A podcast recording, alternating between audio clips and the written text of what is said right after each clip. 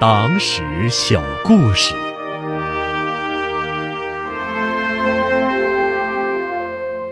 这个礼我不能收。一九七九年春天，谭政大将外出经过湖南，住在长沙的荣源宾馆三号楼。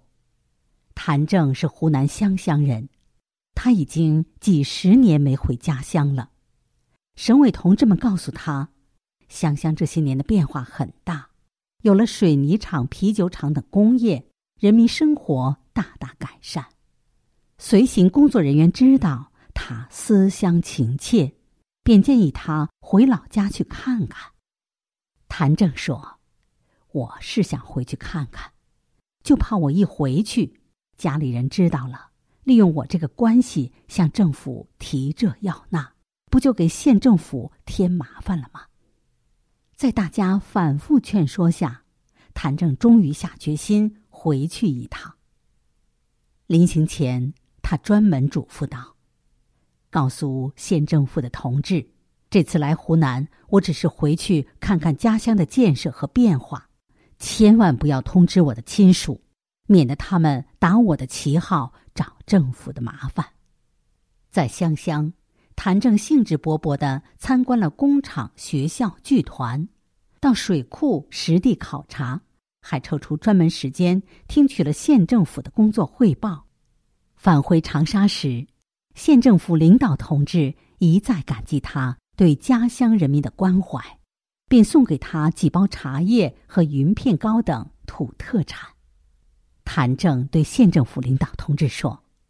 中央三令五申，不请客送礼，不搞特殊化，我们领导同志都要带头遵守才是。所以，这个礼仪我不能收。我谢谢家乡人民对我的好意。回到荣源宾馆驻地后，接待处的同志拎着这些东西找到谭政，谭老，县政府的同志。把送您的东西硬放在我的车子里了，家乡人民的一片心意，您老就请收下吧。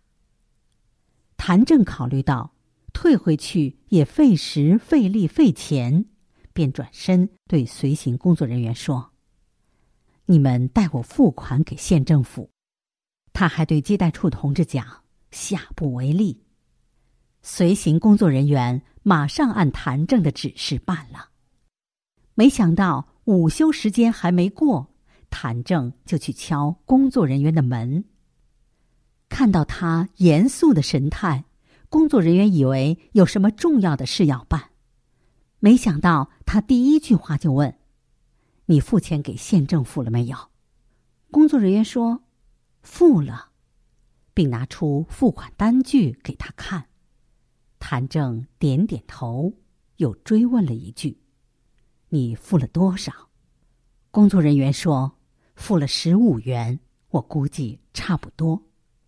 谭政语气更加严肃了：“差不多可不行，我们不能随便收人家的礼品，这是党的纪律，我们要严格遵守。领导干部要做清正廉洁的带头人。你再付十五元，并代表我。”表示歉意。